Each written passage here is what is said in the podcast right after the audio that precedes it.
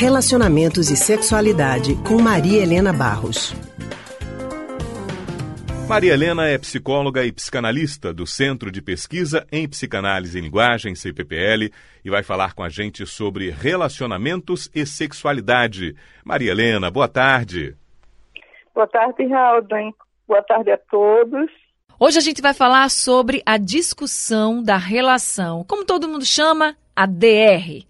Tem gente que não vive sem uma boa DR e outras pessoas fogem das discussões antes mesmo delas começarem. Maria Helena, qual a importância de se conversar sobre o relacionamento? Veja, é, Raul, né, como, como eu vejo isso, né? As DRs realmente, em geral, têm um, um, um aspecto muito conflitivo na relação dos casais, né? Porque, em geral, é, um gosta desse tipo de, de, de, experiências e outro foge delas, como você bem mesmo disse, hum. né? Conversar sempre é uma coisa extremamente importante. DR toma uma característica maior de uma análise mais complexa e nisso sempre sai culpabilizações em relação ao outro, exigências em relação ao outro que muitas vezes é, dizem respeito somente à pessoa e não ao outro. O jeito do outro, a forma do outro entrar em contato. Eu acho que uma relação para ela ser harmônica, né? Você tem sempre que se colocar um pouco no lugar do outro. Então, se você sabe que seu parceiro ou parceira odeiam essa história, tem pessoas que no momento de briga preferem se recolher, deixar a raiva passar hum. e depois voltam a se falar normalmente. E outros que precisam discutir profundamente a relação, certo? Hum. Eu alguma... acho que precisa se ter, é, digamos assim, é, limites nessas coisas, né? Sempre respeitar um pouco o jeito do outro, compreender como o outro reage frente a determinadas situações e respeitar um pouco, aguardar um pouco.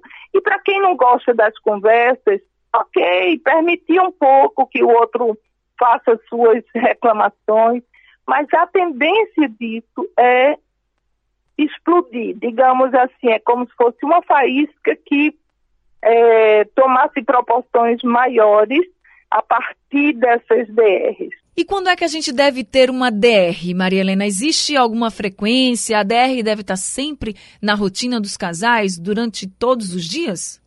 Veja só, eu fico pensando assim, que quando as coisas estão tensas, né, é melhor um certo recolhimento, né? Para você pensar um pouco em você. O que é que eu estou sentindo?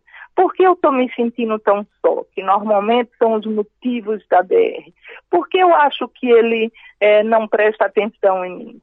Será que o que eu estou exigindo dele é o jeito dele expressar o amor? Será o que, o que eu estou exigindo dela é a forma dela de ser, sabe? Então, você tem um pouco que fazer esse recolhimento, sabe? De pensar sobre está lhe levando àquele mal-estar. Feito isso, aí sim eu acho que é importante você sentar, fazer os acordos, você dizer, ó, até aí eu aguento, isso é o meu limite, e fazerem os acordos entre si, né? Isso sim, eu acho que é muito produtivo, né? Porque as pessoas é, vão se conhecendo mais e vão respeitando um pouco o jogo do outro, o jeito de ser do outro.